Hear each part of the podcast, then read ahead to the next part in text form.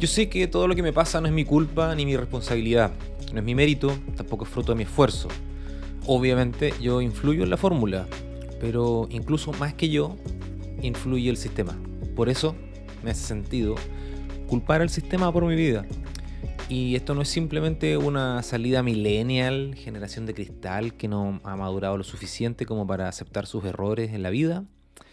Y porque no estoy evadiendo mis responsabilidades ni mis culpas, no me estoy haciendo el tonto, no estoy buscando a un tercero que pague la cuenta por mí, no estoy siendo como una paloma que escapa de cualquier persona que se le acerque.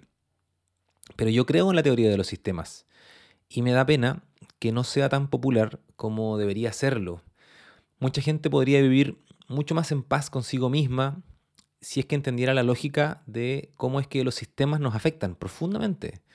Y lo que es más importante, al menos en mi punto de vista, es que mucha gente dejaría en paz a los que tiene a su alrededor si supiera cómo es que el sistema nos hace mierda mucho más frecuentemente de lo que nos gustaría.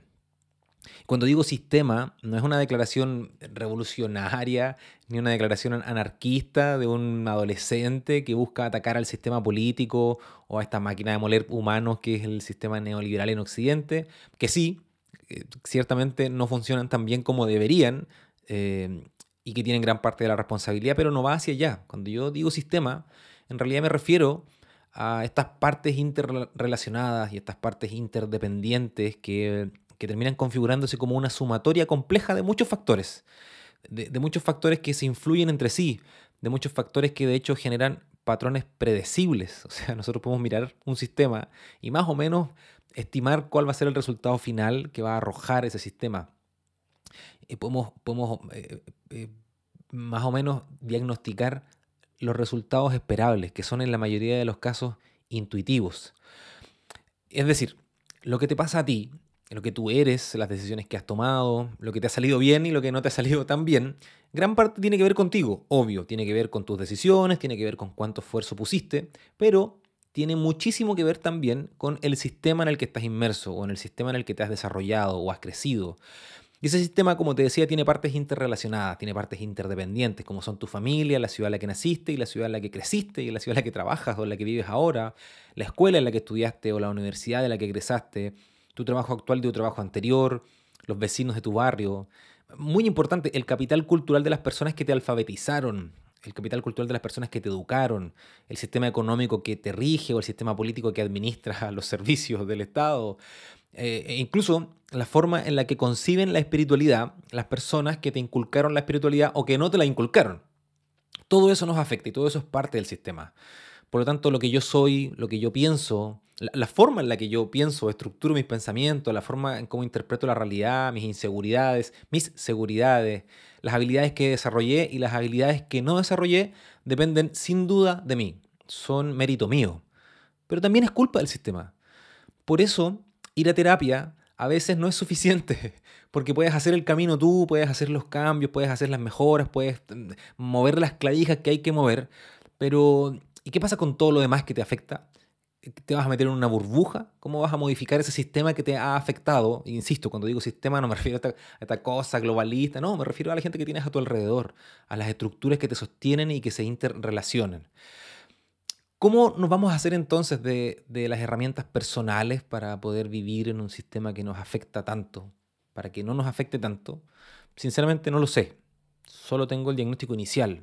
Y es que a mí me hace sentido eh, echarle la culpa al sistema me pasó muchas veces, hace varios años atrás, cuando yo era profesor y, hacía clases a niños pequeños, en donde obviamente había, habían varios que eran especialmente conflictivos o problemáticos dentro del contexto escolar, ¿no? Cuando digo conflictivos o problemáticos eran chiquillos o chiquillas eh, un poco más desordenados o inquietos de lo normal o que, o que tenían un rendimiento escolar que no era el rendimiento esperado. Y en ese contexto, intervenir y acompañar es una maniobra medianamente simple. Las estructuras escolares permiten hacer un acompañamiento y una intervención a ese tipo de niños, a niños que están viviendo esa situación. Basta con tomar un par de medidas y puedes ayudarlo un montón y puedes hacer cambios tremendamente significativos. Pero ¿qué pasa con todo el resto de cosas que vive cuando está en su casa, lo que vive los fines de semana? ¿Qué pasa con lo que come? ¿Qué pasa con la forma en la que descansa? ¿Con cuántas personas duermen con él en la misma habitación o en la habitación al lado? ¿Qué pasa con lo que ve en la tele o con lo que ve en la tele los adultos que conviven con él, con las conversaciones que escucha, con lo que hacen sus vecinos o con lo que dejan de hacer sus vecinos, con la forma en la que se relacionan los adultos que están a su alrededor? Bueno, todo eso es parte del sistema de ese niño. Y ahí poco y nada puede hacer un profesor o poco y nada puede hacer un terapeuta o alguien que le acompañe o un orientador. Entonces, ok, es culpa del sistema eh, y, yo me puedo simplemente conformar con decir, sistema, te odio, me cagaste la vida, no puedo escapar de ti, entonces, bueno, te perdono, me abueno contigo y tratemos de convivir juntos. Listo. ¿Y ahora? ¿Qué más? Bueno, sin querer darte consejos, porque no es mi intención, para nada en este podcast es mi intención darte un consejo, solo, solo decirte las cosas que me hacen sentido. Es nada más que desnudar una rabieta que tengo eh, y que me hace falta echarla fuera. Y seguramente va a haber gente que no va a estar de acuerdo con esto. ¿Qué hacemos? Yo creo que lo primero es identificar qué partes son mi mérito y mi culpa o mi responsabilidad y qué partes son causadas por el sistema en el que crecí o en el que estoy inmerso. ¿Por qué me parece que este es el primer paso? Porque hay cosas que no son mi culpa y por lo tanto debería dejar de culparme y debería liberarme de eso. Puedo seguir sufriendo, ¿no? Puedo seguir padeciendo las inclemencias de un sistema injusto o de un sistema eh, que, no, considera mi humanidad y mis características. Puedo.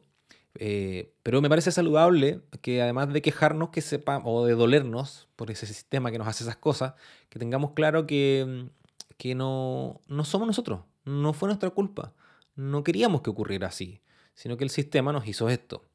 Por lo tanto, te liberas a ti, te liberas de la responsabilidad. No es que te hagas el tonto y ahora no hagas nada al respecto, porque tienes que hacer cosas, pero sabes que no fuiste tú.